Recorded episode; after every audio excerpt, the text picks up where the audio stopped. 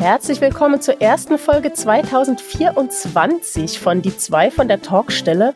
Und wir starten ins Jahr mit einem großartigen Gast. Andrea Wilk war bei uns und wir haben darüber gesprochen, was man alles tun kann, um nicht nur sein AutorInnenleben zu planen, sondern auch mit Self-Care, mit Achtsamkeit durch die Zeit zu kommen. Wir haben nachgefragt, wie das denn ist mit Zielen setzen und woran merke ich, wenn ich es zu viel tue und worauf muss ich aufpassen. Andrea hat alles sehr, sehr genau ausgeführt. Hört auf jeden Fall rein. Die zwei von der Talkstelle. Der Buchbubble Podcast mit Tamara Leonhardt und Vera Nentwich.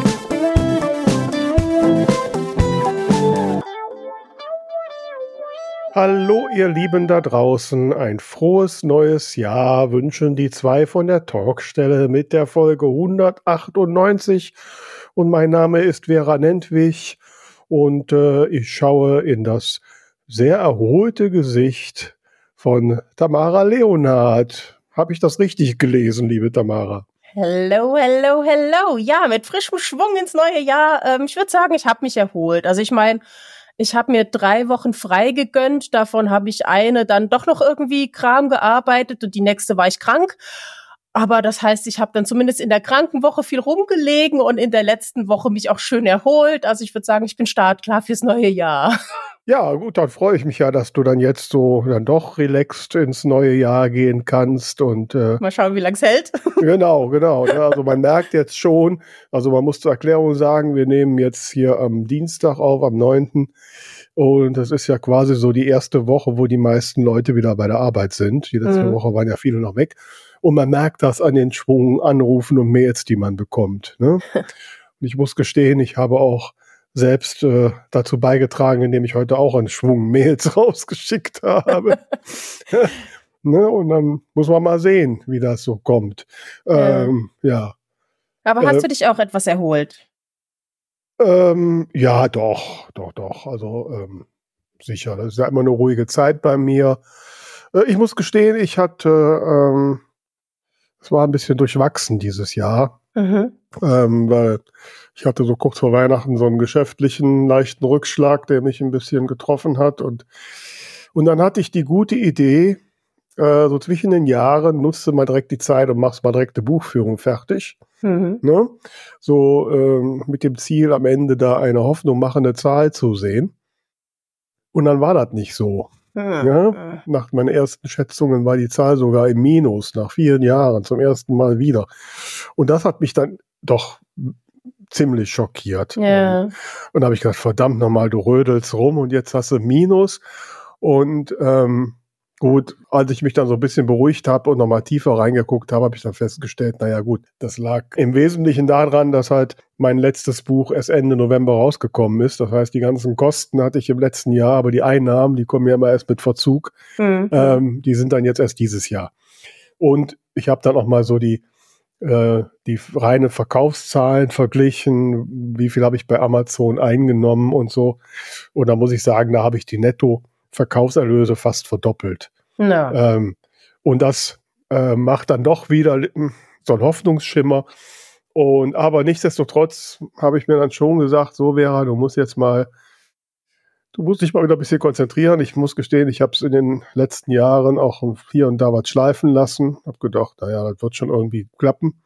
Ähm, und habe dann so weiter meine Zahlen analysiert und habe festgestellt, dass ich, wann immer ich so richtig in Marketing investiert habe, ähm, die Verkaufszahlen natürlich mehr als verdoppelt habe. Nicht unbedingt oh, den, den, nicht den Gewinn. Ne? Leider hm. Gottes nicht den Gewinn. Also äh, ich habe 2017 mal, da habe ich mit so einer Marketingagentur zusammengearbeitet, da habe ich relativ viel investiert. Und ich sag mal so, da ähm, war es am Ende dann auch nicht wirklich Gewinn. Aber wenn ich jetzt mal so die Verkaufszahlen sehe, dann waren die natürlich ein ganzes Stück höher. Ne? Hm. Und ja, und gerade mit einer Reihe kann das natürlich dann schon mehr Gewinn langfristig nachziehen. Ne? Ja, ja. Und, und im vorletzten Jahr, 2022, habe ich ja auch sehr viel mit, mit Amazon Ads gearbeitet. Da habe ich über, über 3000 Euro in Amazon Ads äh, investiert. Und äh, das hat sich natürlich auch in den Amazon-Verkaufszahlen ausgewirkt. Mhm. Ähm, allerdings, wie gesagt, nicht, wenn ich das jetzt mit den, wenn ich die Verkaufserlöse oder andersrum, die, die Marketingausnahmen gegen Verkaufserlöse abziehe, dann bleibt natürlich wenig, weniger übrig als jetzt im letzten Jahr, wo ich keine Amazon Ads gemacht habe. Ja, ja, Trotzdem ist die absolute Erlös da natürlich geringer. Mhm. Ähm, und so, das heißt, äh, ich habe mich jetzt in den letzten Tagen, so zwischen den Jahren und in der ersten Januarwoche sehr mit damit auseinandergesetzt. Ähm, so, was muss ich optimieren? Ähm, und ähm, ja, habe mich nochmal sehr mit den Amazon Ads beschäftigt. Ähm, und Moldova jetzt, jetzt Profi? Mal aus. Naja, noch nicht. Ich Moldova aus und, und ich habe mir gestern die, die April Winter hatte gestern so einen Post auf Instagram. Ich mache jetzt auch so seit Beginn des Jahres eine Instagram-Challenge mit. Ich und ja, Instagram-Challenge. Gesehen. Ja. Da hat mich die April auch ein bisschen ausgetrickst. Ne? Mhm. Die hat da so einen Post gemacht und hat gesagt, wenn du mehr Reichweite haben willst, dann schreib da mal Reichweite in den äh, Post. Ja, wer will keinem nicht mehr Reichweite, ne? Also hab Reichweite reingeschrieben. Und dann kam dann ein nettes Mail mit der Beschreibung Instagram Challenge und ja, ja, da war ich im ersten Moment, nee, aber ich wollte jetzt April auch nicht nee sagen. und und habe ich gedacht, komm, ne, ich war jetzt gerade so in, sowieso in der Stimmung, ich muss was tun. Also machst du mal mit. Und äh, ja, und jetzt habe ich immer die Herausforderung, jeden Tag mir da zu dem Thema irgendeinen Post auszudenken. Und mit meiner Thema ist auch nicht das Problem, aber immer ein Bild dafür zu haben, das ist ja immer eine riesen Herausforderung. Ähm, aber ich bin vom Thema abgekommen. Sie hatte gestern, gestern war das Thema Tools und da hatte sie ähm, verschiedene Tools aufgezählt, die sie benutzt, unter anderem Publisher Rocket heißt das, ein Tool, yeah. das sie nutzt, um äh, Keywords, äh, die richtigen Kategorien bei Amazon, so Insights von den Amazon-Kategorien zu bekommen, Keywords zu ermitteln, äh, äh, Ad-Keywords zu ermitteln. Ja, das habe ich mir dann angeguckt und mir dann auch zugelegt und habe dann gestern Abend Statistiken gemacht und geguckt und ja, und jetzt starte ich mal Amazon Ads mit den da ermittelten Keywords und schaue mir das jetzt mal an, wie es läuft. Und äh, ich bin ja. sehr gespannt. Du wirst ja, ja berichten. Sowieso, ne? Das ist ja. gut. Dann, dann probier du das jetzt alles aus. Dann kann ich dann nämlich äh, im Frühjahr auf dich zukommen. Ich bin ja noch ein paar Schritte hinter dir. Ich habe jetzt über die Ferien wieder viel geschrieben und äh, werde dann von deinem Wissen profitieren wollen. Ja, mal gerne. Wobei ich habe da auch direkt an dich gedacht, weil da, da ist ja auch so ein Tool drin, wo man halt ermitteln kann, welche Buchkategorie oder E-Book-Kategorie, je nachdem, ja. ähm, am sinnvollsten ist, wie viel Wettbewerb man da hat, wie viele mhm. Bücher man verkaufen muss, um in die Top Ten zu kommen oder an ersten Platz, wie viel Umsatz in dieser Kategorie gemacht wird. So, bei mir sind ja jetzt die Kategorien relativ fest definiert, ne? Da kriege ich jetzt nichts mehr rein. Mhm. Du kannst ja noch dran drehen. Also du könntest noch schauen, ne? Vielleicht mache ich da einfach den eine Protagonistin zum Elf, dann ist das Musical Fantasy und da hast du mehr Erfolgschancen. Ja, das klingt total sinnvoll. Das werde ich heute Abend gleich umsetzen. ja. Nein, also du weißt, wie ich meine, ne? Also man kann ja, gibt ja schon mal Nuancen. Also ich habe da noch direkt mal, äh, ich verstehe das ja nicht. Ich habe ganz klar drei Kategorien für meine Bücher angegeben. Äh, private Ermittler, Detektivinnen und äh, was war das dritte? Ähm, private Ermittler, Detektivinnen. Fällt mir jetzt der dritte gerade nicht ein. Na, jedenfalls ähm, sortiert Amazon meine Krimis dann immer unter Landhauskrimis. Okay, ja. So. Wobei ich doch nicht mal weiß, was Landhauskrimis überhaupt sind. So, ne? Ich, und obwohl ich, ich da, nee, nee. und obwohl ich das bei KDP ja direkt eingebe, ne? Dann ja. ich den man kann ja dann über Außer Central sagen, bitte diese Kategorie ändern und die dahin tun. Ja. Habe ich jetzt natürlich geschickt, weil ich natürlich auch festgestellt habe, in Landhauskrimis ist die Konkurrenz viel zu groß. Mhm. Ne? Also von daher sind meine Kategorien gar nicht so schlecht. Und äh, ja, also wie gesagt, ähm, da bin ich dran und ja, und äh, habe mir jetzt fest vorgenommen, dieses Jahr muss ich auch jetzt mal das Ganze ein bisschen noch businessmäßiger angehen und sehen, was dann am Ende ja unterm Strich da rauskommt. Mhm. Und ähm, ja. Und dann werden wir dann werden wir wissen oder vielleicht auch nicht, keine Ahnung. Ähm, Ja, an diesem, diesem Punkt, äh, das businesstechnisch zu verbessern. Ich meine, ja, natürlich. Ich habe äh, marketingtechnisch die letzten Veröffentlichungen auch verkackt. Ähm, aber im Moment bin ich noch einen, einen großen Schritt äh, weiter hinten, dass ich einfach ähm, mein Schreiben für mich auch mehr priorisieren muss. Und da sind wir schon fast beim Thema der Folge eigentlich.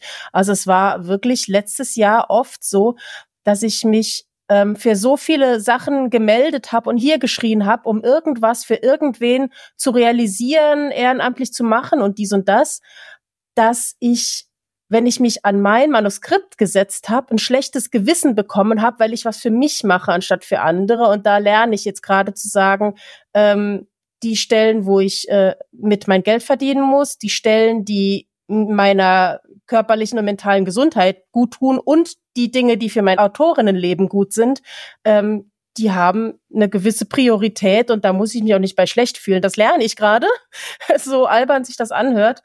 Und ähm, da, bin ich schon mal froh, wenn ich an dem Punkt ankomme, dass ich jeden Tag meine Schreibzeit mir nehme, obwohl die To-Do-Liste ähm, durchaus ähm, lang genug wäre, um 27 Stunden am Tag mich drum zu kümmern. Mhm.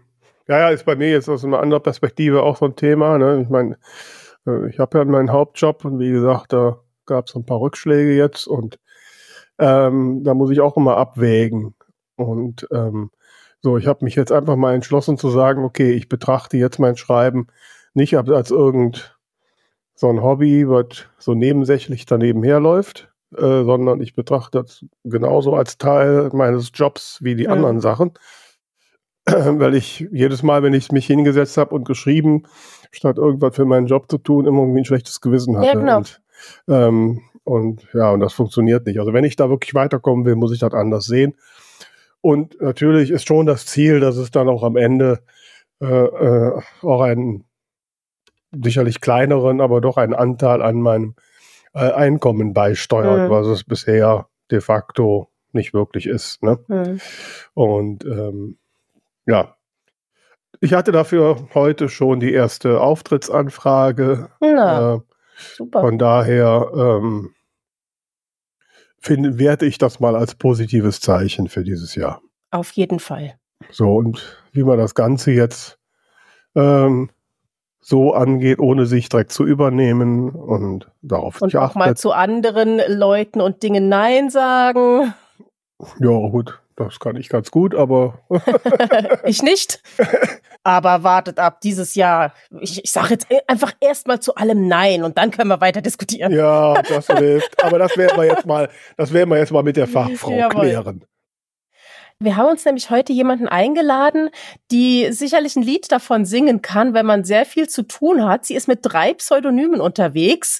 Sie schreibt Thriller unter dem einen Pseudonym, sie schreibt Romance unter dem anderen und sie schreibt ja so Ratgeber, inspirierende Wegbegleiter für Kreative unter dem dritten Pseudonym. Und ähm, trotzdem schafft sie es auch noch Tipps zu geben, wie man ja, das richtige Mindset hat, wie man mit Stress umgeht, wie man ganz wichtig eben auch mal Nein sagt. Und da haben wir gesagt, das ist genau die richtige Gesprächspartnerin, um ins neue Jahr zu starten, damit wir alle ganz entspannt und resilient durch 2024 kommen. Und deswegen freue ich mich sehr, sehr, dass sie da ist. Andrea Wilk, Schrägstrich AD Wilk, Schrägstrich Thea Wilk. Hallo. Hallo, ich freue mich so bei euch zu sein. Ganz, ganz lieben Dank für die Einleitung und auch für die, äh, für die Einladung und aber auch für die Einleitung. Total schön. Ich bin mich geehrt. ja, sehr, sehr gerne. Du wurdest uns empfohlen als jemand, der uns ein bisschen was erzählen kann zum Thema, wie kann ich als Kreative so ein bisschen Self-Care auch betreiben? Wie kann ich all die Gedanken und Ideen umsetzen, ohne dabei pleite zu gehen oder krank zu werden? Und ich habe mal so ein bisschen in deine Insta-Reels reingeschaut. Da hast du auch viel erzählt darüber, dass man eben auch mal Nein sagen soll und so weiter. Wie bist du zu dem Thema gekommen? Mm, ich beschäftige mich schon ich keine Ahnung, seit 15 Jahren oder noch länger mit dem Thema Persönlichkeitsentwicklung.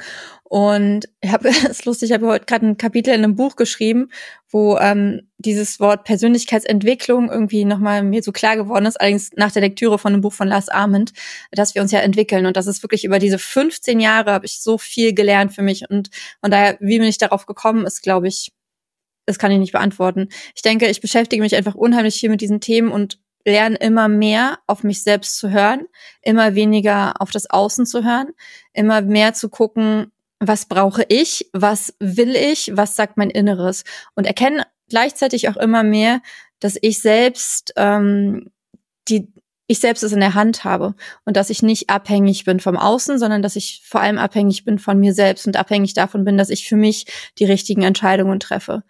Ähm, aber weil du das Thema Nein sagen angesprochen hast, ich hatte im letzten Jahr ähm, einige Momente. Also ich habe ähm, im letzten Jahr habe ich die Ruso von Laura Marlina Seiler gemacht, habe dann tatsächlich auch die Coaching-Ausbildung im Spiritual Life Coaching bei ihr angefangen und habe ähm, mich dadurch noch intensiver mit diesen ganzen Themen beschäftigt, mit den Themen Mindset und Persönlichkeitsentwicklung und habe dann über einen Podcast von ihr auch ähm, für mich was ganz krasses erkannt, was für die meisten vielleicht völlig normal ist, für mich aber nicht. Und zwar, dass ich Grenzen setzen darf, dass ich Nein sagen darf, dass ich wirklich auch anderen Leuten aufzeigen darf, okay, pass auf, hier ist meine Grenze. Wenn du diese Sachen machst, ähm, dann passt das nicht zu mir und dann darf ich dir sagen, dass ich das nicht möchte.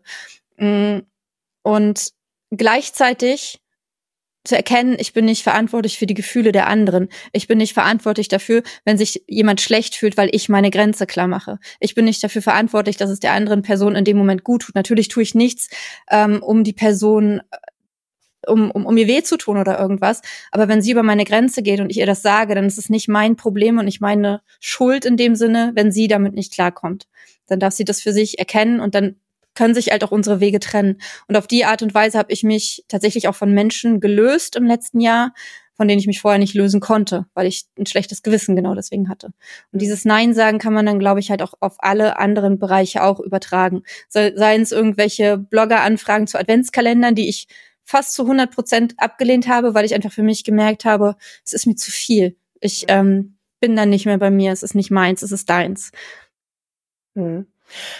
Was ich halt ganz schwierig finde äh, beim Thema Grenzen setzen im Bereich äh, kreative Leute, die ja sehr viel online auch präsent sind, ähm, sind eigentlich zwei Sachen. Also zum einen haben Vera und ich im Vorgespräch gerade beide festgestellt, ähm, dass wenn wir oder dass es uns öfter passiert ist, wenn wir an unserem Manuskript geschrieben haben, dass wir ein schlechtes Gewissen hatten, weil man könnte doch in der Zeit auch XY für den und den erledigen oder die und die Anfrage erledigen. Also wenn man quasi was für sich tut oder in meinem Fall jetzt auch, wenn ich einfach mal ausgespannt habe, ähm, dass man dann so ein schlechtes Gewissen bekommt, dass man nicht für irgendwen irgendwas tut und gleichzeitig eben auch, man muss ja sein Social Media machen, man muss seinen Schreibprozess zeigen, man will vielleicht auch mal was zeigen, was man in der Freizeit tut oder so.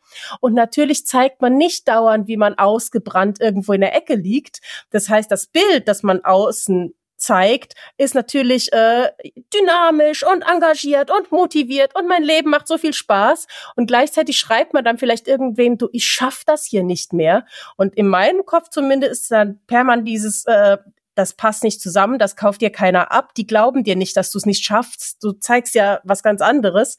Ähm, und ich finde, das ist ein Spannungsfeld, da Grenzen setzen zu können. Also ich habe dann oft dazu geschrieben, ja, ich weiß, auf Insta sieht's aus, als wenn alles ganz toll wäre, aber ich bin platt, ich kann nicht mehr.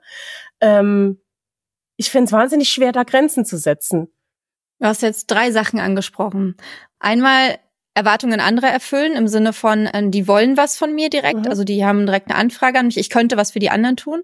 Das zweite war ähm, Prioritäten setzen und mhm. das dritte war, ähm, wie zeige ich mich nach außen. Mhm.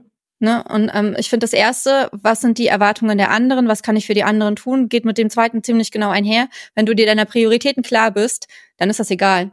Weil meine erste Priorität ist das Schreiben. Danach kommt für mich sowas wie Hörbuch aufnehmen oder Bücher überarbeiten. Das sind meine zwei Top-Prioritäten. Und da ordne ich auch nichts unter. Und das sind auch mhm. die Sachen, die ich in aller Regel als erstes am Tag mache, nachdem ich mich um mich selbst gekümmert habe. Also ich habe ähm, früher habe ich immer sofort bin aufgeschrieben, hab gesch äh, bin aufgestanden, habe geschrieben. Jetzt ist es so, ich stehe auf, mach's Katzenklo sauber äh, und und dann äh, äh, mache ich Yoga, ich meditiere, ähm, ich mache was für meine Ausbildung. Also ich gehe erstmal meinen Weg für mich und dann schreibe ich. Aber so vom Autorinnenalltag ist das Schreiben für mich das Allerwichtigste.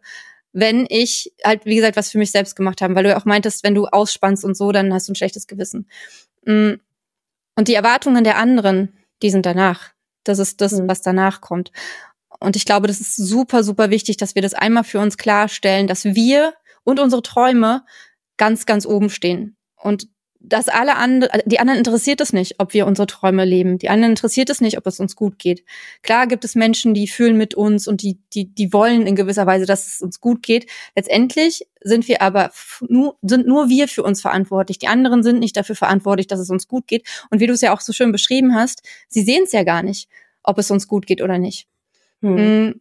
Und dieses nach außen hin nicht zeigen, wie es uns wirklich geht, ist so ein Phänomen vom Social Media, glaube ich, was sich aber auch ähm, tatsächlich so ein bisschen ändert, habe ich das Gefühl. Also ich für mich bin sowieso Social Media ähm, mache ich mal total gerne, macht mir richtig viel Spaß. Manchmal finde ich es super, super anstrengend. Ich habe jetzt für mich auch nochmal ähm, ganz klar gemacht, welche Plattformen für mich wirklich wichtig sind.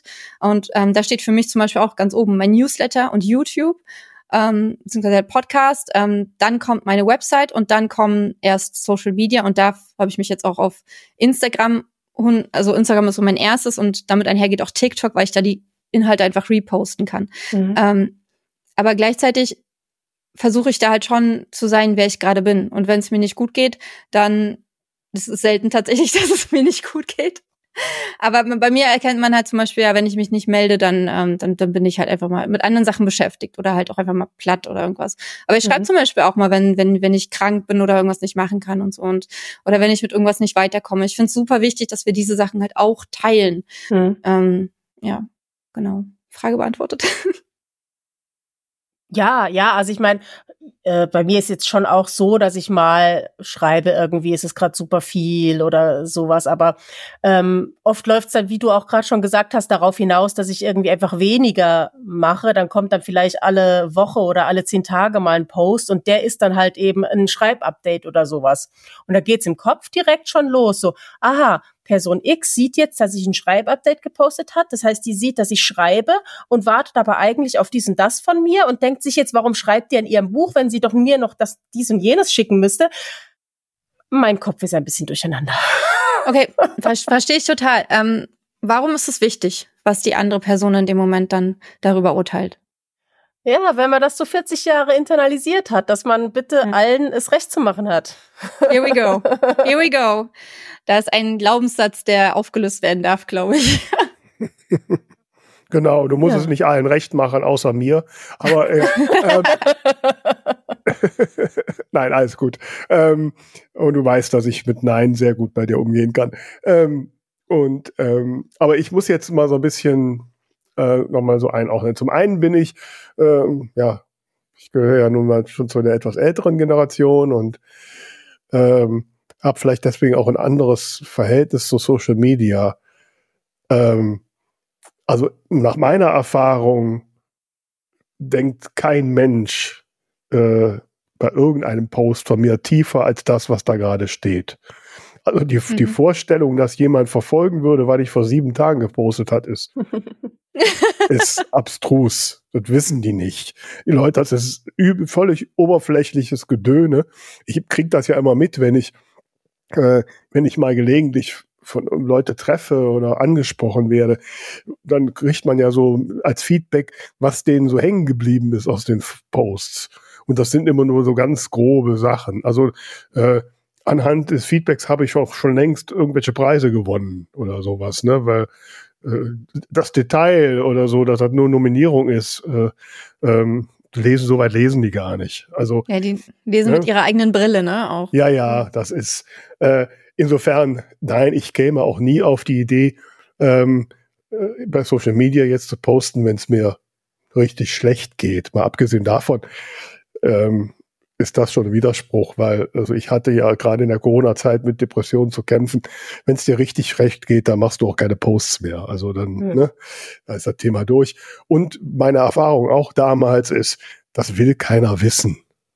Ja, ähm, und ähm, ja, und also zu erwarten, dass irgendwelche wildfremden Menschen auf Instagram dann, was weiß ich, was soll sie denn haben? Das ist ja wieder so nach außen geführt, dass ich jetzt erwarte, dass die irgendwie Mitleid mit mir haben oder was soll das? Äh, Nein, also ähm, also allein, glaube ich, allein diese dieser äh, dieses Gefühl, ich müsste was mitteilen, ist doch schon schädlich eigentlich. Mhm. Ja, es ist dieses Gefühl, wenn ich nichts mitteile, werde ich nicht gesehen, glaube ich auch mhm. bei vielen. Ne? Also ja. ähm, ich lese gerade äh, Deep Work von ähm, Cal Newport und das ist ja schon fast zehn Jahre altes Buch oder ich glaube acht und ähm, da schreibt er aber auch von einem Journalisten, der das mal probiert hat, 25 Tage äh, offline zu sein, obwohl er äh, mhm. jeden Tag irgendwie dreimal gepostet hat oder sowas irgendwas. Und er meinte dann halt an irgendeiner Stelle hat er wieder gemerkt, dass er da ist, ohne dass er was über sich gepostet hat, ohne dass mhm. irgendjemand mhm. gesehen hat, was er zum Beispiel zum Mittagessen gegessen hat. Mhm. Ähm, es ist schon krass, glaube ich, wie wir uns selbst ähm, nicht gesehen fühlen, wenn wir keine Likes von außen bekommen. Mhm. mhm. Das ist schon. Mm. Und dann habe ich gerade ein äh, Interview, äh, Quatsch, ein äh, Podcast von äh, von Joe Penn, doch so ein Interview mit dem ähm, egal, äh, gehört, wo, äh, wo sie, wo er auch nochmal meinte, wenn du, ähm, da geht es um dieses 20 Books to 50k in Vegas, kennt ihr das? 20 Books in, mhm, in Vegas. Ja. So eine große Veranstaltung, große Convention, wo, Convention, wo ganz viele Autoren und Autorinnen hinkommen. Und ähm, die in aller Regel sehr introvertiert sind. Und er meinte dann so, du kannst davon ausgehen, dass jeder dieser tausend Menschen, die dort sitzen, alle das Gefühl haben, sie werden alle angesehen. Mhm. Aber letztendlich guckt keiner nach links und rechts und alle sind bloß so krass mit sich selbst beschäftigt, dass es äh, eher wirklich keinen interessiert. Klar, wenn man jetzt irgendwelche Abgabetermine hat oder so und dann halt so fröhlich postet, ja, ich bin jetzt hier am Strand von Honolulu, äh, hab meinen Laptop zu Hause gelassen, scheiß aufs Lektorat, dann ist es eine andere Nummer, aber mhm. ja. Ja, gut, aber dann ist es vielleicht der eine Mensch, der das äh, im Verlag drauf wartet oder so. Ja. Alle anderen interessiert er trotzdem wieder nicht. Das ist ähm, richtig, ja. So. Aber es ist natürlich so, äh, und da kann ich mich auch nicht von frei machen. Also ich habe schon ein sehr starkes Bedürfnis, äh, ähm, wahrgenommen zu werden. Ne? Also mhm. vieles, was ich tue, ähm, hängt damit zusammen, dass ich halt in irgendeiner Form von den Menschen äh, ja äh, bemerkt werden möchte. So, also ich bin niemand, die hinten links ungesehen in der Ecke steht oder sowas. Ne? Ähm, geht wahrscheinlich auch staturtechnisch schon gar nicht, aber ähm, ähm, so. Und äh, da ist natürlich immer so der, der Kampf. Ähm, einerseits ist es schön, gesehen zu werden, ja. Mhm. Andererseits wird es irgendwann, wenn das Überhand nimmt, äh, zu einer Qual, sich da immer drum bemühen zu müssen. So. Und die Herausforderung, vor der ich immer stehe und wo ich jetzt von dir auf die Wunderlösung äh, hoffe, wie, find, wie finde ich genau den Mittelweg? Super easy, indem du dir selber folgst. ah, Doch, tatsächlich. Na, guck also dir zum Beispiel, guck, guck, dir jemanden wie Romy Hausmann an, ne? Wie, wie selten postet die. Ja. Und, aber wenn sie postet, dann ist es ein total wertvoller, authentischer Post. Hm. Und ich glaube, so, so, sobald wir irgendwie das Gefühl haben, ich muss jetzt posten, ist es, ist es zu viel für uns und dann ist es nicht mehr authentisch, dann ist mhm. es so mhm. gewollt und gemusst. Und ähm, klar können wir irgendwelche Posts dann ähm, vorbereiten, die wir vielleicht auch von jemand anderem dann äh, äh, schedulen lassen. Ähm, aber ich glaube, also ich, ich bin so der Überzeugung, dass der Intervall, in dem ich poste, auch ich habe zum Beispiel, ich schreibe ja ähm, zweimal in der Woche meinen, ähm, meinen Newsletter für Autorinnen. Und ich weiß ganz genau, es gibt super viele Leute, denen ist es viel zu viel. Ne, wenn mhm. da zweimal in der Woche eine E-Mail von mir reinkommt. Und ich denke mir aber, okay, das sind halt die Leute, die gehören nicht zu mir. Und ich mhm. glaube, wir dürfen vertrauen, dass ähm, die Art, wie wir sind, die Art, wie wir posten wollen, die Art, wie wir uns zeigen wollen, zu Leuten passt. Und zwar nicht zu allen. Und mhm. vielleicht auch nicht zu allen Leuten, ähm, die uns bisher gefolgt sind. Vielleicht ist das irgendwann jemand zu viel oder zu wenig. Ähm, aber es gibt noch andere Menschen. Die sind nicht alle gleich. Sie sind nicht alle wie der Instagram-Algorithmus oder so. Und ich mache mich tatsächlich auch gerade von diesem Algorithmus frei, ähm, weil ich halt keinen Bock habe, irgendwie immer zu einer bestimmten Zeit oder immer so und so viele Videos am Tag oder ähm, jede Woche live zu gehen oder irgendwas zu machen. Ich mache das, wenn es mir Spaß macht. Und wenn es mir keinen Spaß macht, warum macht, soll ich das dann machen? Ich meine, wir sind ja in diesem Business, weil wir, und ja, es ist auch ein Business, ähm, weil wir raus wollten aus den anderen Hamsterrädern. Und ich will nicht in ein neues Hamsterrad rein, ganz besonders nicht in Social Media, weil Social Media gehört mir nicht. Mir gehören ja. diese Plattformen nicht. Es ist kein Evergreen-Content, wie jetzt zum Beispiel dieser Podcast hier, ne? Es ist nichts, was die Leute suchen können, wo die Leute irgendwie drauf stoßen können. Hm. Es ist Ich poste es und es ist weg. Wenn ich Mhm. Glück habe, gehe ich viral und dann, ich hatte zum Beispiel ein Video, das ist viral auf irgendwie, also für mich viral, auf 58.000 Views gegangen und dann hatte ich Ja. tatsächlich, ich glaube, 100 neue Follower oder so dadurch, die dann auch meine Bücher gekauft haben. Ja, geil, freue ich mich total drüber. Es ist aber so selten, für mich zumindest. Ähm, klar, ich kann das bestimmt irgendwie pushen, will ich aber gar nicht. Ich will, dass die Leute mir bei, vor allem bei YouTube folgen. Ich will, dass sie meinen Newsletter abonnieren. Ich will, dass sie meine Bücher kaufen. Und da will ich meine Energie, Energie reinstecken. Und Ja. wenn ich Spaß daran habe, darüber ein Video, zum Beispiel, ich habe gerade ein Hörbuch aufgenommen und hatte dann vorher so den Impuls, bei meinem Sohn ist heute in der Schule die Heizung ausgefallen. Der ist jetzt zehn, ist kein Problem für mich, der beschäftigt sich selber. Aber wenn es in der, im Kindergarten passiert wäre, wäre es voll das Problem gewesen. Und in dem Moment hatte ich einfach Bock, ein, äh, ein Video aufzunehmen und den, den, den Eltern von kleineren Kindern klarzumachen, es ist nur eine Phase, in ein paar Jahren kommen eure Kinder alleine klar und äh, äh, dann habt ihr wieder mehr Zeit für eure Sachen. Und dann habe ich das Video gemacht. Aber nicht, weil ich drei Wochen vorher gedacht habe, oh, ich könnte mal ein Video über machen. Mhm. Mhm. So funktioniert's für mich. Ja, wobei, ähm, ich muss da nochmal nachhaken. Ich glaube, Yep. du hast meine Frage nicht so ganz äh, wahrscheinlich auf deinem Kontext so eingeordnet. Äh, ich muss da nochmal leider auf die Generation anspielen. Ich habe jetzt bei Bemerksehen nicht in erster Linie Social Media genommen. Social Okay. Media hat für mich überhaupt nicht diesen Stellenwert. Das ist, äh, Mhm. Ja, das mache ich. Zum Teil natürlich auch, klar, ähm, wenn man es auch irgendwie muss, ne? ähm, so sichtbar haben und solange es, ich sag mal, mir jetzt nicht wirklich Qualen bereitet, ist ja okay. Ähm, ne? so. So soll es doch sein. Das sollen wir keine Qualen bereiten. Ne? Nehmen wir Ja. das als, äh, als Hauptaussage dieser Folge. Mhm. Ja, Und als, und als Also, Slogan, um Social Media ja Marketing immer- zu bewerben. ich bin ja immer wieder, ich bin ja immer wieder völlig überrascht, äh, hatte ich ja gerade schon gesagt, dass so, äh, dass ihr, dass das Social Media so, so eine wichtige, so eine Bedeutung hat. Ne? Mhm. Äh, die hat es bei mir überhaupt nicht. Ne? Und äh, das mache ich so mit und da, da denke ich auch nicht so riesig drüber nach. Also Aber es es gibt, andere, daran, es gibt andere Dinge, die, die ich wichtiger, zum Beispiel jetzt so Blogartikel schreiben, ne? wie du gerade sagtest, so Content, der immer da ist, äh, wo man auch ein dauerhaftes Image mit aufbaut. Unser Podcast, selbstverständlich. So. Ähm, und natürlich in, sonst wie, es gibt ja noch andere Wege, mit Menschen in Kontakt zu treten, ne? die zum Teil ja Mhm. klassisch analog sind. Äh, ähm, und so, und da gibt es viele Herausforderungen. Ich sollte mal den wieder anrufen oder ich, ich sollte mal da anfragen, um einen Auftritt zu kriegen. So, das ist ja für mich wahres äh, bemerkt werden und Feedback kriegen, wenn ich auf der Bühne stehe oder eine Lesung mache. Mhm. Ähm, so. Und ich weiß auch, dass mir der Moment, wenn ich da auf der Bühne stehe, immer, äh, also kann ich mir gar nicht vorstellen, dass mir das mal keinen Spaß machen würde. Mhm. Ähm, so, aber der Weg dahin und da dran zu kommen, der ist manchmal ziemlich qualvoll und äh, und manchmal wird es auch so verkrampft, weil man ja auch oft Misserfolge hat, ja, wo es diese Grenze, von der ich gar vorhin sprach, irgendwann überschritten wird, dass es einfach eine Qual wird, statt nur noch Freude ist. Und, und diesen Punkt zu erwischen, zu wissen, so jetzt muss ich auch den Traum vielleicht, einen Auftritt zu haben, mal ad acta legen, wenn es mir sonst schlechter geht. Das finde ich extrem schwierig. Also so eine den- Nutzen-Kosten-Geschichte. Naja, das ist ja sehr nüchtern, aber Ja, ja. aber Ja, aber äh, wie meinst du das, weil es dir so schlecht geht, dass du den Auftrag, dass, dass, dass, dass dir so schlecht geht, die ähm, den Kontakt aufzubauen zu potenziellen Auftraggebern oder dass du, dass dir so schlecht ja, geht, gut, dass du nicht also auf die Bühne gehen mal, kannst? Äh, nein, das nicht. Das, so, das kann gar nicht passieren. Aber äh, nein, äh, so Akquise zum Beispiel, nehmen wir es mal so als Mhm. konkretes Beispiel, gerade um Auftritte und jetzt gerade die letzten Jahre mit Mhm. Corona, war ein extrem hartes Geschäft.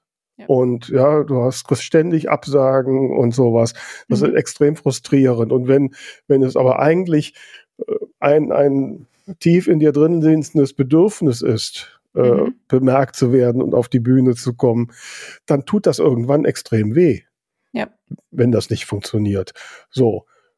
Und dann heißt aber auch, es nicht zu tun, heißt dann auch irgendwie, äh, ja, sich womöglich von einem Traum oder von einem Basisbedürfnis deiner selbst zu verabschieden. Ähm, Genau. Ich denke, da geht es dann tats- tatsächlich um, ähm, was verlierst du, wenn du das Risiko nicht eingehst. Ne? Also, also, dass du für dich einmal ab, da sind ja dann einmal diese Angst vor Ablehnung, ähm, steht gegenüber ähm, dem Wunsch gesehen zu werden. Oder?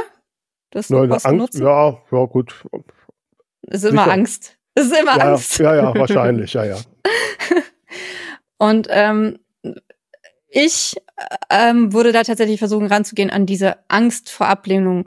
Weil wenn Mhm. das wirklich so dein, wenn das zu deinen wichtigsten ähm, ne, Bedürfnis ist es ja nicht, aber zu deinen wichtigsten Wünschen, Zielen, Werten, also wenn es, wenn es für dich einfach so was Wichtiges ist, die äh, auf der Bühne zu stehen. Und ich kenne das total. Ich liebe Lesungen. Ich äh, auch, äh, auch dieses Jahr habe ich auch einige Termine und ich übernehme auch total gern Moderationen und sowas. Ich äh, kann mich da total mit identifizieren. Ich fühle das voll. Ich habe tatsächlich kein Problem damit, die Leute anzuschreiben. Bei mir ist es dann immer so, dass ich so ein paar Tage vorher denke, oh Andrea, wieso machst du sowas? Das ist doch so viel Aufwand. ähm, aber gleichzeitig ähm, habe ich zum Beispiel im letzten Jahr habe ich das gemacht, als ich alle Berliner Bibliotheken angeschrieben habe, was extrem viele sind. Ich habe das jemand machen lassen. Ich habe mir dafür jemanden genommen und sie hat das, das waren dann halt, ich glaube für 100, 200 Euro oder was hat es gekostet, ähm, das von jemand anders machen zu lassen. Und solche Sachen, die mich so triggern, dann, also wenn ich es nicht schaffe, sie aufzulösen, würde ich, glaube ich, versuchen abzugeben und mir dann einfach nur die Erfolgsmeldungen reinzuholen. Ich kenne das davon, ich schreibe unheimlich gern Leute an und frage sie, ob sie ähm, in meinen Podcast kommen. Und, und, und die Leute sind dann halt teilweise gefühlt äh, drei Meter größer als ich, auf jeden Fall deutlich bekannter. Ob sie nun erfolgreicher sind oder nicht, weiß ich nicht, aber deutlich bekannter. Und ich krieg da ständig Absagen. Und am Anfang Das war es dann halt. auch, ja. Das kennt ihr wahrscheinlich auch, genau. Und bei der ersten, bei der ersten Absage war es dann halt so wirklich, oh mein Gott, I'm broken. Und dann hat aber jemand zugesagt, äh, der eine viel höhere Reichweite hatte. Und ich dachte so, okay, geil. Und dann habe ich für mich entschieden, die Leute, die zu mir kommen sollen, die kommen zu mir. Und ich glaube, genau das Gleiche ist es mit Auftritten und anderen Sachen. Ähm, also für AutorInnen sind es ja vor allem Lesungen dann in dem Zusammenhang oder keine Ahnung, ob jemand mit mir einen Stand auf der Buchmesse macht oder so. Oder ob ich ein Interview in irgendeinem Podcast bekomme. Hm. Und dann halt äh, wirklich für mich zu sagen, alles, was ich bekomme, alles, was kommt, ist genau richtig. Alles, was ich nicht bekomme, ist auch genau richtig. Weil es ist für mich, ähm, ich, ich will mich ja weiterentwickeln, ich will ja wachsen. Und dann sind halt die Auftritte, die ich bekomme, sind halt genau dafür da, dass ich, äh, entweder kriege ich eine Aufgabe dadurch auch. In dem Fall kann's ja, kann ja eine Absage zum Beispiel auch die Aufgabe sein, ey, setz dich mal damit euch auseinander, dass du so eine Angst davor hast, abgelehnt zu werden. Und dass du vielleicht auch Angst davor hast, dass du diesen Traum nicht leben kannst. Das kann ja auch dahinter stecken. Ne? Von daher, ich, das ist total spannend, weil ganz ehrlich, vor ein, zwei Jahren hätte ich da ganz anders zugesprochen. Mhm. ähm, es ist wirklich, ähm, ich glaube, dieses ähm, Grundgefühl von ich vertraue dem Leben, ich vertraue, dass, dass ich das bekomme, was ich möchte, wenn ich dafür losgehe, natürlich auch. Ich kann nicht einfach bis zu Hause sitzen und darauf warten, dass mich jemand anruft, wobei das mit euch ja auch geklappt hat. ähm, Also hast du uns, hast du uns durch deine Vibes schon dazu jetzt. Äh, ja, bei euch, genau. na, gut. Aber dann muss Ja. ich jetzt, wenn ich da mal so reinspringe, ähm, Mhm. ähm, genau, ich weiß auch, und das habe ich in meinem Leben auch gelernt, es passiert nichts, wenn ich nicht irgendwie einen Schritt drauf zumache. Ähm, so. Aber man kann nun dann auch mal Schritte machen und die werden immer schwerer und immer schmerzhafter. Äh, Wo merke ich, wann es zu viel ist? Wenn es nicht mehr, wenn du nicht mehr deinem Herzen folgst, wenn es Ja, doch, ähm, da hinten die Karotte, die da hängt, oder das Ziel will ich haben. Ich will ja auch seit Jahrzehnten in die NDR Talkshow. So, aber. äh, Ja, aber warum willst du in die N N ND oder MDR? N In die NDR, DR Talkshow. NDR, Norddeutscher Nord- Rundfunk. Mit Norddeutscher. Barbara Schöneberger und Hubertus Meyer-Burkhardt. Ähm, so. Ist so ein Traum von mir. Ich möchte einmal in der Mhm. Runde unter lauter berühmten Menschen sitzen. So, ne? Und äh, Mhm. eine Viertelstunde irgendwie erzählen. Und ähm, ja. ja, wahrscheinlich ist das jetzt, äh, ist jetzt noch nicht ganz so ernst gemeint, aber egal. Ähm, Warum nicht? ähm, Ein bisschen schon.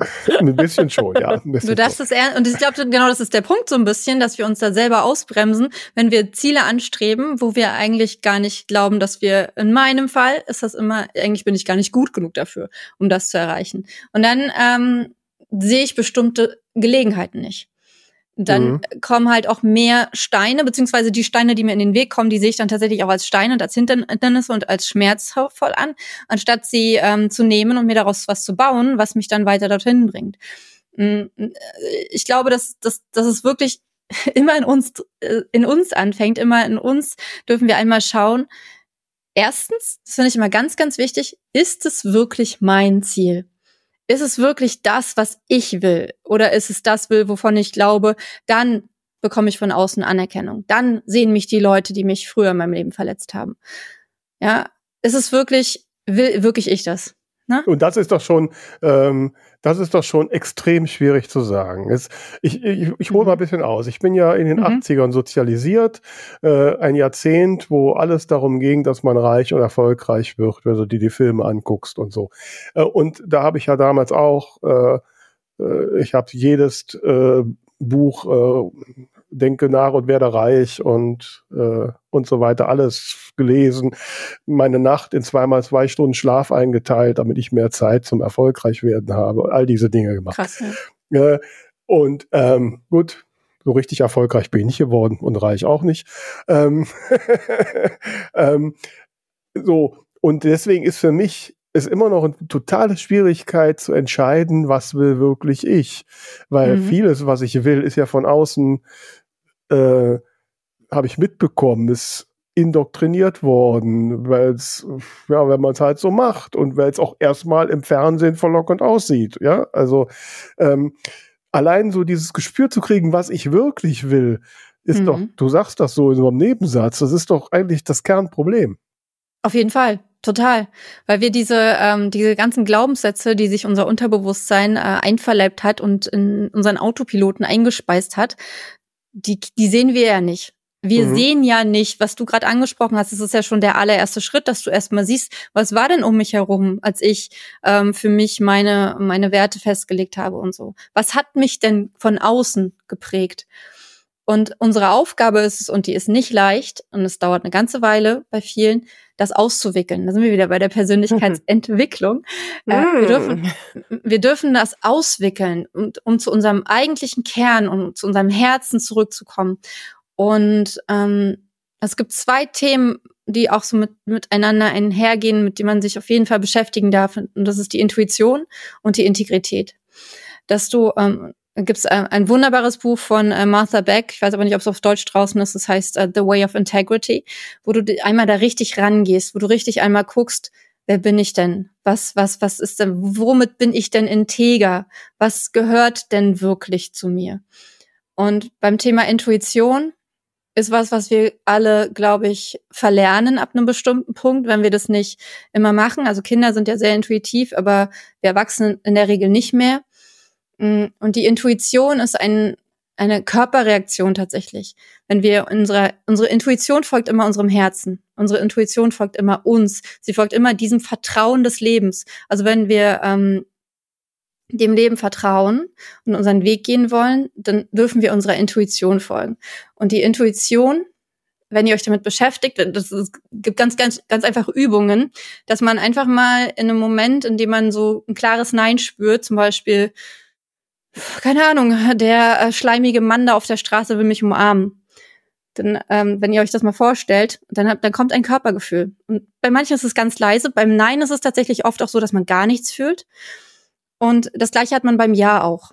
Und äh, beim Ja, also bei, ich kann es euch mal bei mir beschreiben, mein Ja fühlt sich an, fühlt sich total frei an, es fühlt sich offen an, es ist so ein Kribbeln, es ist so ein Gefühl von, okay, ja, äh, fühlt sich ein bisschen groß an. Also, es ist so ein, also je nachdem natürlich, worum es geht, aber es fühlt sich halt so offen und, und einfach nur kraftvoll an. Und Nein ist ein totaler Druck. Es engt mich ein. Und äh, wenn man das so ein bisschen beobachtet, dann kommt man schon daran, was man wirklich will. Aber es ist ein Prozess und es ist was, wo man dran arbeiten darf. Es lohnt sich aber total. Also für mich war das ähm, ich habe ja auch erst mit 34 zum Beispiel angefangen zu schreiben und ich hatte diesen krassen Moment, ähm, als ich das Hörbuch von ähm, hier äh, von dem von der Autobiografie von Stephen King gehört habe und er hat dann gesagt, äh, ja, wenn du tausend Wörter am Tag schreibst, dann kannst du in drei Monaten ein Buch schreiben. Und da, da hatte ich genau dieses Gefühl. Das war so krass. Ich habe das damit, damals noch nicht mit dem Wort Intuition in Verbindung gebracht. Es kam nur auf, als ich mich damit beschäftigt habe, weil es war wirklich so ein Wow. Es war so, ich war auf einmal, ich war auf einmal ich. Ich hatte wirklich auf einmal das Gefühl, ich bin ich. Und wenn wir das nicht spüren, wenn wir an unsere Ziele denken, mhm. dann würde ich schon sagen, dass es eher Ziele sind, die von außen kommen und mit denen wir irgendwas anderes ähm, ähm, wollen. Es gibt auch ein richtig tolles Buch von äh, Danielle Laporte, das heißt The Desire Map. Und da sagt sie ganz am Anfang, Sie hat mit ihrem Mann zusammengesessen an New Year's Eve, also an Silvester, und sie haben ähm, die Jahresziele aufgeschrieben. Das war halt so neues Auto, Urlaub, bla bla bla. Und dann hat sie gemerkt, hm, aber warum habe ich denn diese Ziele? Und dann hat sie nach den Gefühlen geguckt, die sie mit diesen Zielen erreichen möchte. Und ist dann Schritt für Schritt dahinter gekommen, was die Sachen sind an Gefühlen, an Werten, die sie in ihrem Leben anstrebt. Mhm. Mhm. Ähm, ja. Ich hoffe jetzt, dass ihr ein sehr kribbelndes Jahr empfindet, wenn ich euch empfehle, das Buch Bubble Bulletin zu abonnieren, weil da nämlich ein Tipp von Andrea drin ist. Ja? Ähm, und ähm, ja, also das ist definitiv jedes Mal eine große kribbelnde Freude, wenn es kommt. ja? Es ist ja. für mich nicht immer unbedingt eine kribbelnde Freude, es zu schreiben, aber ähm, ja, das ist auch der Punkt. Äh, also ich finde, äh, also jetzt in die NR Talkshow zu kommen, um mal dieses Ziel zu nehmen, äh, das mhm. finde ich total kribbelnd. Ich finde es auch mhm. total kribbelnd, ein Buch rauszugeben. Äh, ich finde es nicht kribbelnd, monatelang dran zu schreiben. Das ist spannend. Bei mir ist es tatsächlich genau andersrum. Ich liebe es total, die Bücher zu schreiben und dann der Veröffentlichungsprozess, der ist für mich so, okay, jetzt muss ich es veröffentlichen. Aber jetzt, jetzt haben wir einmal natürlich eben diesen, diesen Moment, wo man so ein bisschen erfühlen kann, habe ich da ein Ja, habe ich da ein Nein, wie ist meine mhm. Emotion dazu? Aber also zumindest mir geht's so, dass ich ganz oft, wenn irgendwie jemand eine Idee hat oder so, ne, so dieses auf der Messe, ach, lass mal ein Projekt starten oder so, mhm. da habe ich ein totales Ja und mhm. manövriere mich da in immer mehr Sachen rein, bis mhm. dann der Moment kommt wie heute. Ich, ich habe kurz vor dem Podcast mich tatsächlich hingesetzt. Ich hatte äh, zwischen den Weihnachts-, also zwischen den Feiertagen mir mal eine Liste geschrieben, wo habe ich überall die Finger drin ähm, und was schaffe ich davon und mhm. habe dann teils wirklich sehr schweren Herzens ähm, jetzt heute Mails verschickt und Sachen abgesagt, wo ich gesagt habe, ich muss mich aus dem Projekt zurückziehen. Ich schaffe das nicht. Trotzdem hatte ich da ein totales Ja. Also ich finde dann den nächsten Schritt zu sagen, okay, von diesen 1287 Dingen, bei denen es in mir Ja schreit, welche mache ich denn jetzt wirklich? Also mhm. das finde ich ja so den nächsten schweren Schritt. Erstmal eine Frage, wie hat es sich denn angefühlt, nachdem du die Mails geschrieben hast? Wie hast du dich danach gefühlt? Also ich hatte tatsächlich, ich habe bei allen äh, Mails aufgemacht, die ich von den Personen schon hatte. Also es waren alles Antwortmails und die hatte ich alle nebeneinander offen und habe mich mhm. unheimlich überwinden müssen mal, oder erstmal überlegt, okay, welche ist am wenigsten schwer? Wo fange ich denn an? Es war total schwierig. Als die erste raus war, war die zweite schon leichter. Und als sie alle weg waren, war es ein totales Freiheitsgefühl. Ja, geil. Trotzdem finde ich die Projekte nach wie vor toll. Mhm, auf jeden Fall. Ähm, das ist tatsächlich, ich kann es total, äh, ähm, bin ich voll bei dir. Ähm, es, äh, ich habe da auch ganz oft dieses äh, Fear of Missing Out. Also ich habe so krass Angst, irgendwelche Sachen zu verpassen. Oder halt auch einfach, ich will auch dabei sein. Ich finde auch viele Sachen total cool. Ich mache ja auch selber super viel und würde gerne noch viel mehr machen. Mhm. Und gleichzeitig merke ich halt, ähm, je mehr ich mache, desto weniger ähm, kann ich für jedes einzelne Projekt auch wirklich genau. da sein. Und dann werden die einzelnen Projekte halt, also einerseits ist es dann wieder dieses Hamsterrad, ne, mhm. finde ich, und andererseits werden sie nicht so gut, wie sie werden könnten. Das ist mhm. dann halt so schade. Ähm, ich arbeite ja mit einem mit einem Plan tatsächlich. Also ich habe ja hier meinen Erfolgsplaner, ähm, wo ich dann halt meine Langzeitziele habe, dann auf Jahresziele runterbreche, auf Quartal, Monat, Wochen und dann tagtägliche Schritte.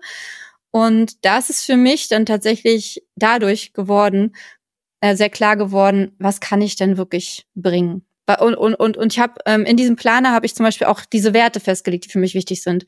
Und ich versuche, ich gucke immer, kann ich das dem unterordnen? Bringt das in irgendeiner Form was dafür?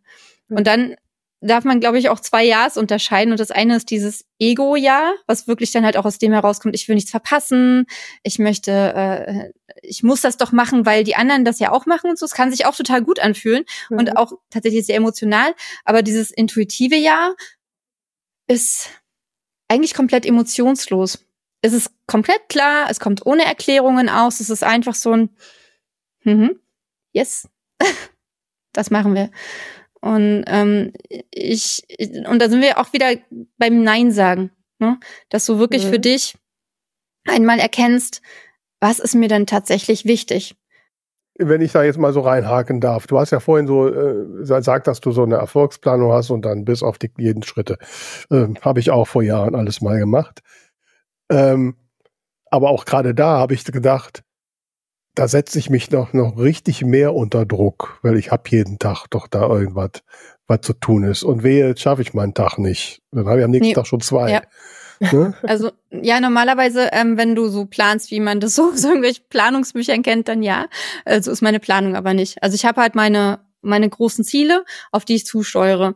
Und wie gesagt, ich breche das ja immer runter und zwar immer vor dem Intervall. Das heißt, ich plane jeden Tag für den nächsten Tag. Und wenn ich heute Sachen nicht schaffe, dann verschiebe ich die entweder auf morgen. Es ist halt, geht so ein bisschen Richtung Bullet Journaling, aber ich mache es mhm. halt on, äh, digital.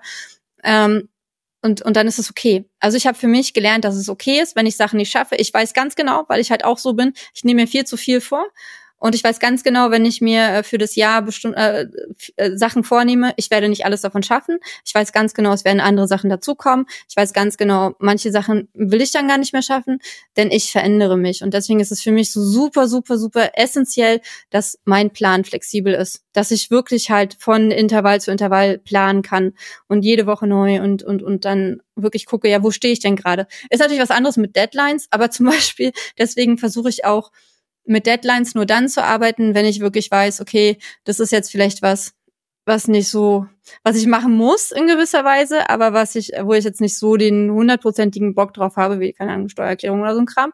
Hm. Aber ähm, da ja. versuche mit Deadlines zu arbeiten. Ansonsten. Deswegen ähm, mache ich Self-Publishing, dann ist das mit den Deadlines alles ein bisschen flexibler. ne? ja, tatsächlich. Aber ich sag mal so, dann ist doch eigentlich, äh, so wie du das schilderst, ist doch das, was du gelernt hast oder wo die anderen vielleicht dran arbeiten müssen, schon vor dieser Planung passiert, nämlich dir überhaupt so diese Leichtigkeit zu geben, ja. zu sagen, ja, wenn ich das heute nicht schaffe, dann mache ich es eben morgen und die Welt bricht nicht zusammen. Das ist aber doch ja. genau der Punkt, an dem man arbeiten muss. So, Auf du hast Fall. es ja anscheinend erreicht. Für dich ist das völlig selbstverständlich. So, jetzt sag uns Normalos mal, wie wir das hinkriegen. Indem ihr zurückguckt, was ihr trotzdem geschafft habt. Also für mich mhm. ist es immer wieder, ich habe immer wieder das Gefühl, ich schaffe nichts, ich krieg nichts hin. Und dann habe ich, ähm, letztes Jahr habe ich, Ende letzten Jahres im November habe ich ein Webinar gegeben äh, zu diesem Erfolgsplaner tatsächlich und habe ähm, äh, im Zuge dessen mal für mich zusammengefasst, was ich in den ersten elf Monaten 2023 erreicht hatte.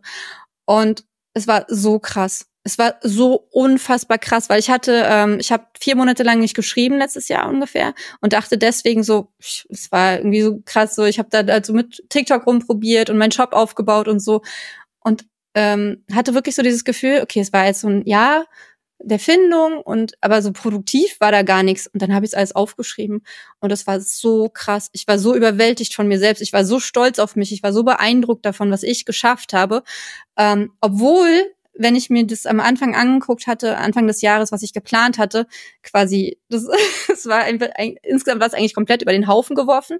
Aber ich habe ja weiter geplant. Also ich habe ja dann quasi, mein Plan hat sich einfach verändert.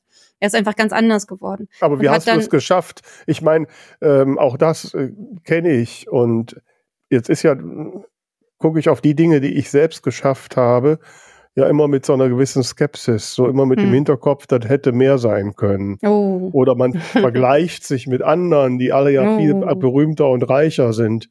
Mhm. Ja, wie finde ich denn den Moment, dass ich das gut und genug finde, was ich da mache? Ich glaube, es sind ähm, mehrere Sachen tatsächlich, die da helfen. Einerseits, dass du, wenn, wenn du etwas tust, hast du das Gefühl, in dem Moment, in dem du es tust, dass du dein Bestes gibst? Ja, das sicherlich dass du das für dich behältst. Ich gebe mein Bestes und mein Bestes ist in diesem Moment gut genug. Und wenn du drei Monate später zurückguckst, dann bist du ein anderer Mensch. Dann bist du gewachsen. Und wenn du das gleiche Projekt in dem Moment nochmal machen würdest, dann würde es ganz anders sein. Aber in dem ja. Moment, in dem du es gemacht hast, hast du dein Bestes gegeben. Du äh, guckst skeptisch. Ja, Ne? Äh, ich überlege gerade, ob ich, ob ich reinhaken soll, weil ich von dir auch Frage. öfter mal so Sätze sage wie, ah ja, aber für zu viel Recherche bin ich dann auch zu faul und sowas. Ja. Okay. Also du willst, mir, du willst mir jetzt noch ein Schuldgefühl einreden, dass ich doch nicht mein Bestes gebe. Nein, nur Optimierungsmöglichkeiten. Äh, ja, das ist dasselbe. siehst, du, siehst du, Andrea, das kann doch nichts werden hier. Ich ja. bin, ne? Wenn man so ähm, demotiviert wird. Ja, genau. Ähm, ja gut, aber ich meine, mehr geht immer. Mehr geht doch immer. Also, ne? Nein. Ne? tatsächlich nicht, weil du ja auch gar nicht, also gerade im Bereich Vergleichen ist es total schwierig von sich zu erwarten, mehr oder besser zu sein als jemand anders, weil du ja ganz anders bist und in dem Moment, wo du dein Buch schreibst und eine andere Autorin vielleicht äh, äh, genau zur gleichen Zeit das gleiche, ein ganz ähnliches Buch schreibt, zur gleichen Zeit rausbringt und so, ähm, vielleicht hast du keine Ahnung in dem Moment äh, tausend Viren bekämpft mit deinem Körper, hast es gar nicht gemerkt, was aber so schlappi und keine Ahnung, dein Bestes war ein ganz anderes Bestes, ne? Und ähm, dieses Vergleichen ist so toxisch, es macht uns so kaputt, weil warum müssen wir uns vergleichen? Warum müssen wir so gut sein wie jemand anderes? Und ja, aber sonst weiß Punkt, ich doch gar nicht, ob ich gut bin.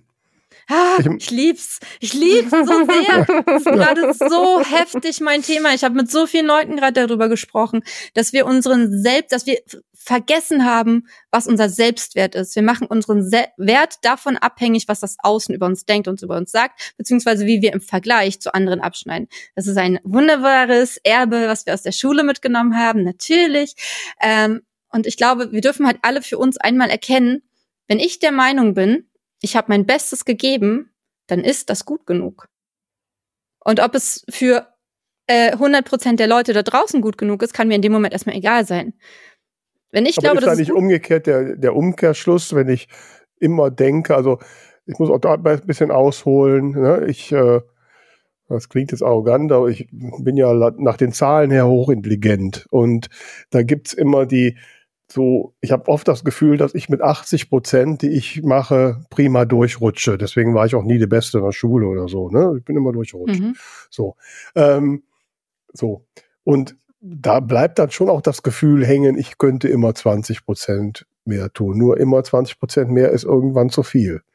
Ne? Ähm, und, und deshalb braucht es doch irgendwo den Maßstab, an dem ich lerne, wann es genug ist. Warum?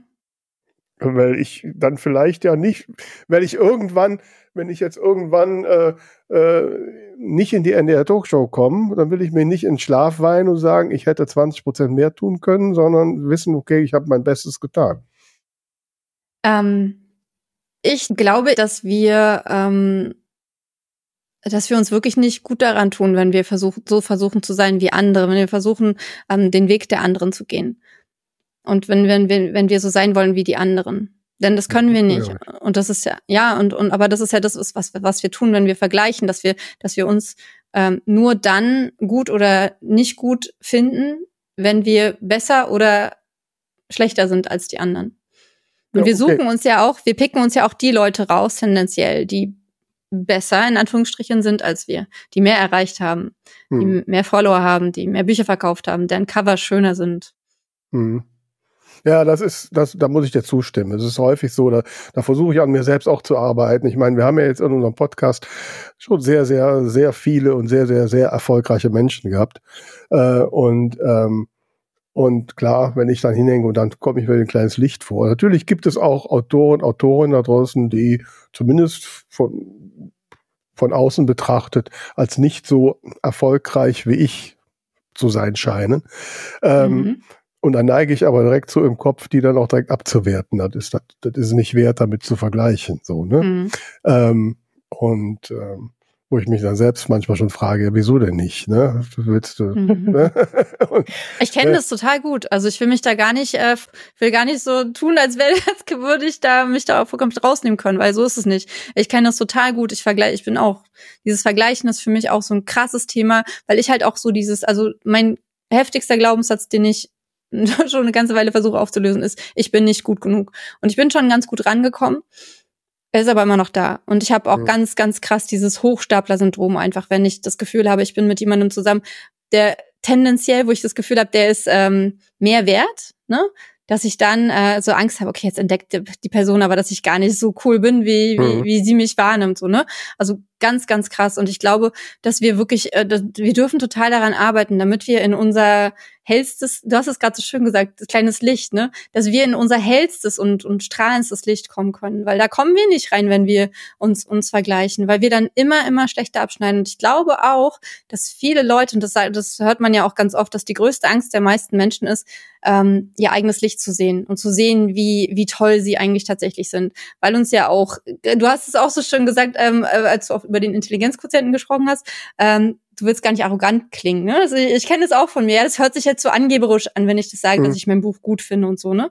Das mhm. wurde uns ja auch total eingetrichtert. Wir dürfen mhm. uns nicht mhm. selber loben. Eigenlob stinkt genau. und sowas alles. Und ich glaube, das geht alles so krass miteinander einher, dass wir zwar einerseits mh, mm, dahin wollen, wo die anderen sind, aber wenn wir dann da sind, uns dann doch wieder für uns zumindest selbst klein machen, weil ja, wir sind ja eigentlich gar nicht so toll.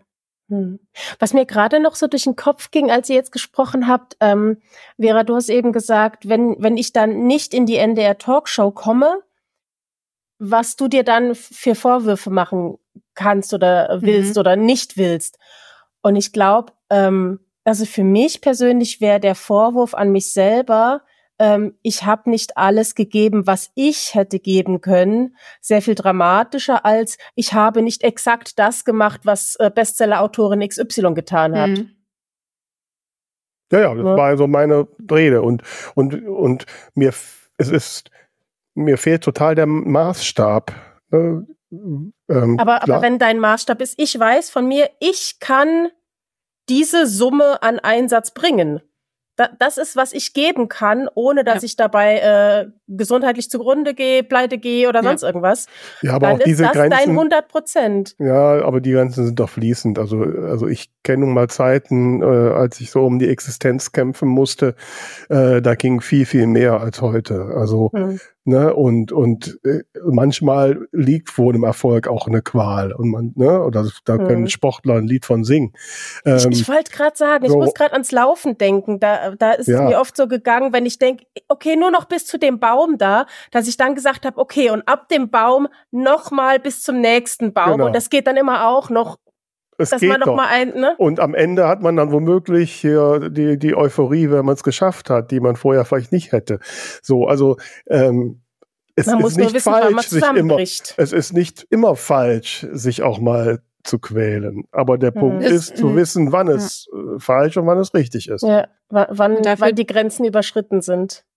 Und auch dafür dürfen wir uns wieder selbst kennenlernt, nach innen gehen und wirklich auf uns hören. Und wenn du da aber dann auch ins Außen gehst, ne, auch wieder in den Vergleich gehst, ja, aber die hat ja noch das und das geschafft, die mhm. hat ja zwölf Bücher im Jahr veröffentlicht, äh, die hat das ja auch geschafft, ähm, dann bist du, dann, dann kommst du halt in dieses Burnout, in diese Burnout-Spirale rein. Ne? Mhm. Ich glaube, da muss man halt regelmäßig mal äh, gucken. Also ich habe es jetzt, wie gesagt, zwischen den Feiertagen gemacht, weil ich gemerkt habe, dass ich letztes Jahr oft über meine Grenzen gegangen bin und mhm. das möchte ich dieses Jahr nicht wieder tun. Ähm, da muss man, denke ich, einfach regelmäßig reflektieren. Ähm, ich hätte jetzt noch ein Thema, wenn ich das gerade aufbringen darf. Mhm. Und zwar, ähm, jetzt auch bevor ich diese Mails geschrieben habe, habe ich geschaut, was möchte ich denn, äh, oder, oder du hast eben so was ähnliches gesagt, so äh, das, was mir etwas äh, bringt, quasi in Kategorien packen. Ne? Mhm. Und ich habe gesagt, wenn ich zu irgendwas Ja sag, dann muss das einem der folgenden Dinge dienen, nämlich entweder mhm. ich verdiene damit mein Geld ja. oder es dient meinem Autorinnen-Dasein oder es dient äh, meiner Gesundheit oder meiner Familie. Mhm. Und, und das vierte, der vierte Punkt war, ich habe da halt verpflichtend eine Zusage gemacht, wie jetzt zum Beispiel, dass wir jede Woche einen Podcast machen oder mhm. dass ich eben das Ehrenamt im Self-Publisher-Verband habe. So, das sind so die vier Punkte, wo ich sage, es muss einer dieser, dieser Punkte dienen, ähm, damit ich die Kapazität dafür aufwende.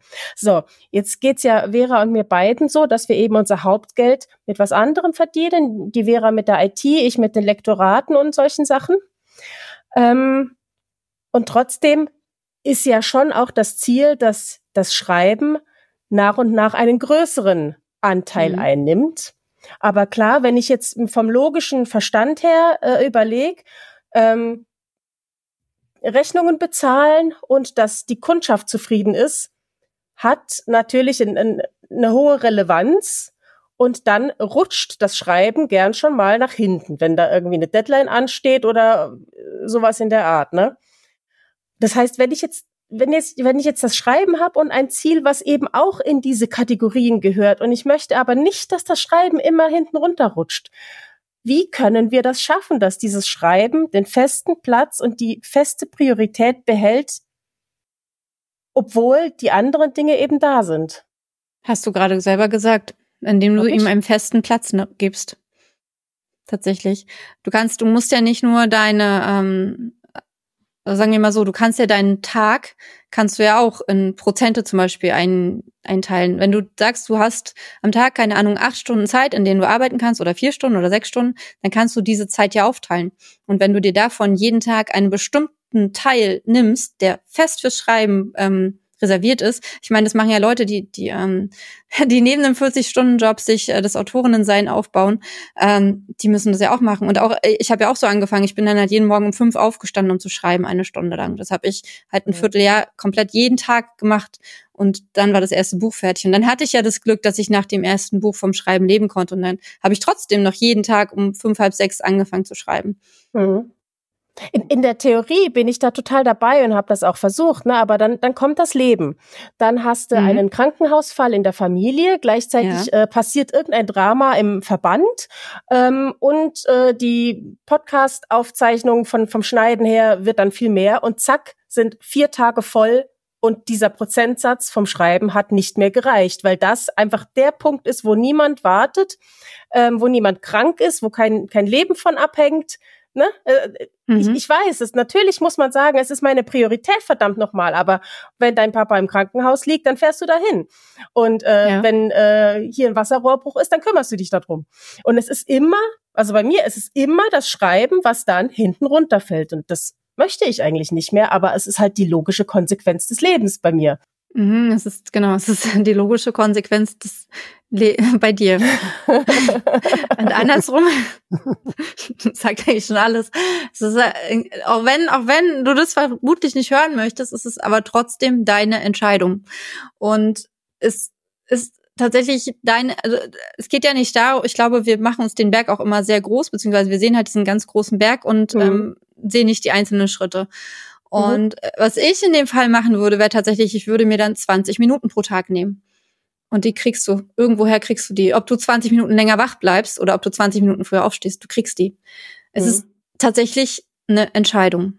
Eine ganz feste mhm. Entscheidung. Oder ob du halt wirklich, also ich habe zum Beispiel dann jetzt auch angefangen, ähm, mein, mein Handy nehme ich erst um 10 Uhr morgens frühestens in die Hand. Mhm.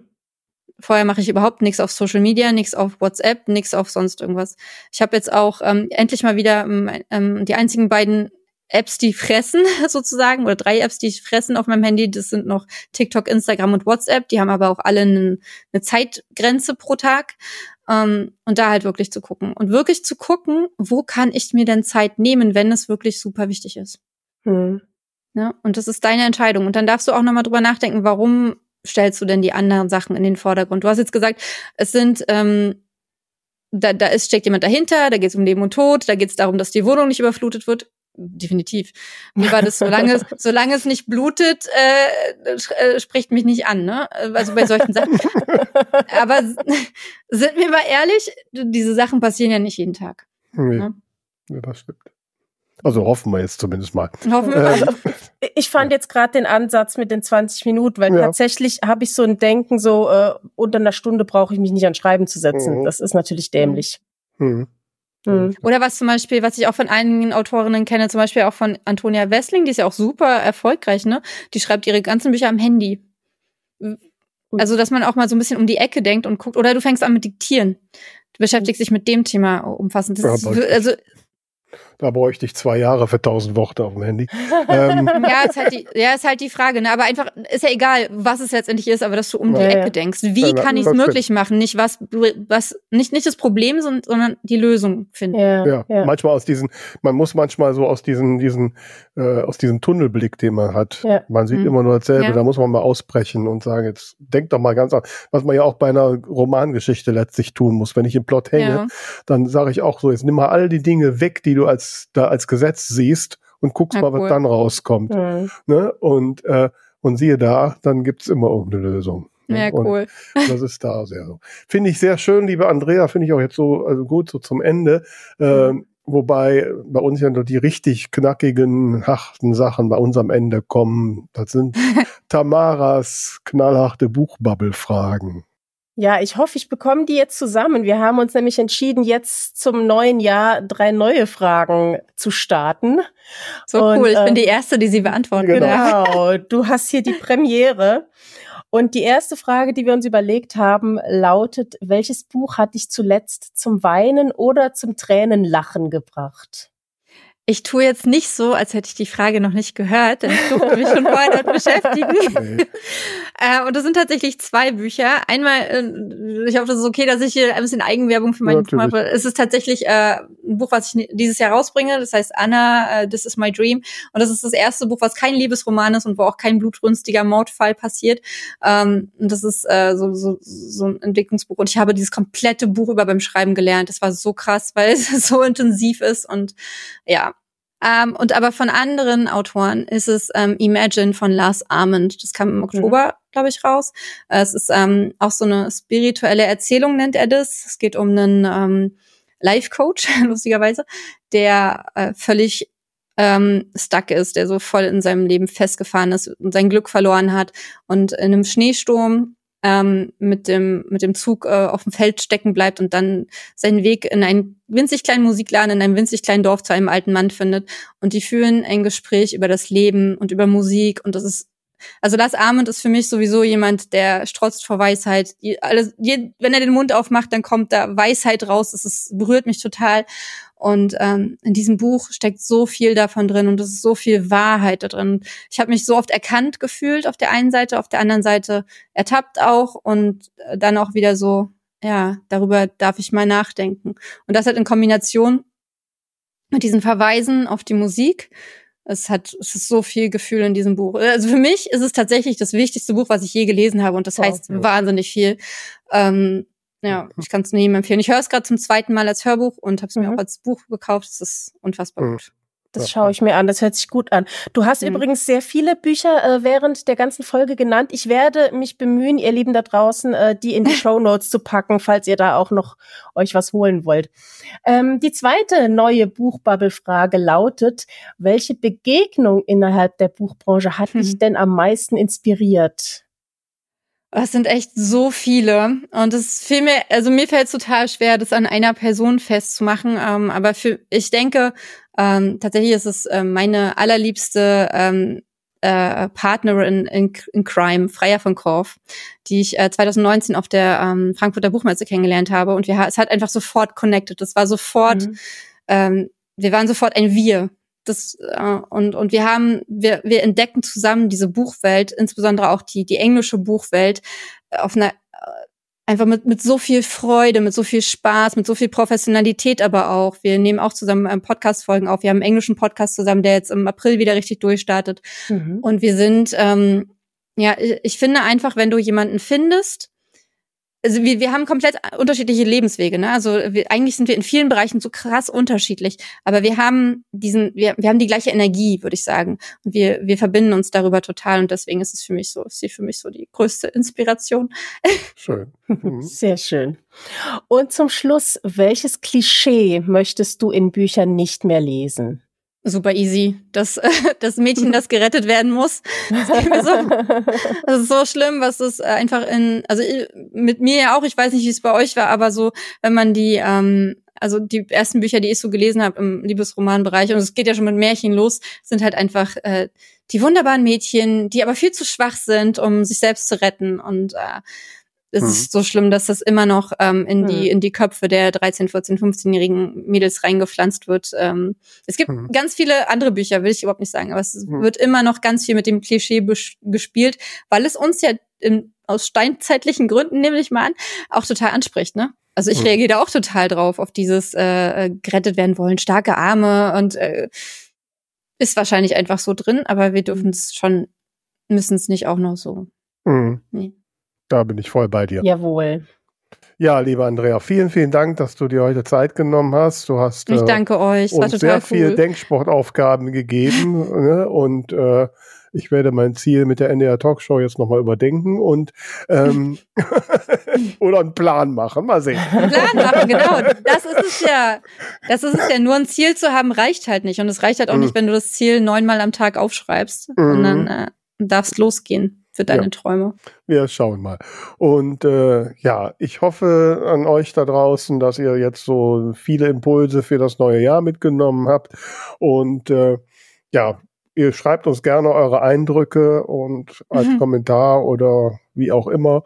Und wie gesagt, denkt an das Buchbubble-Bulletin zu abonnieren und uns zu folgen, wo immer es geht.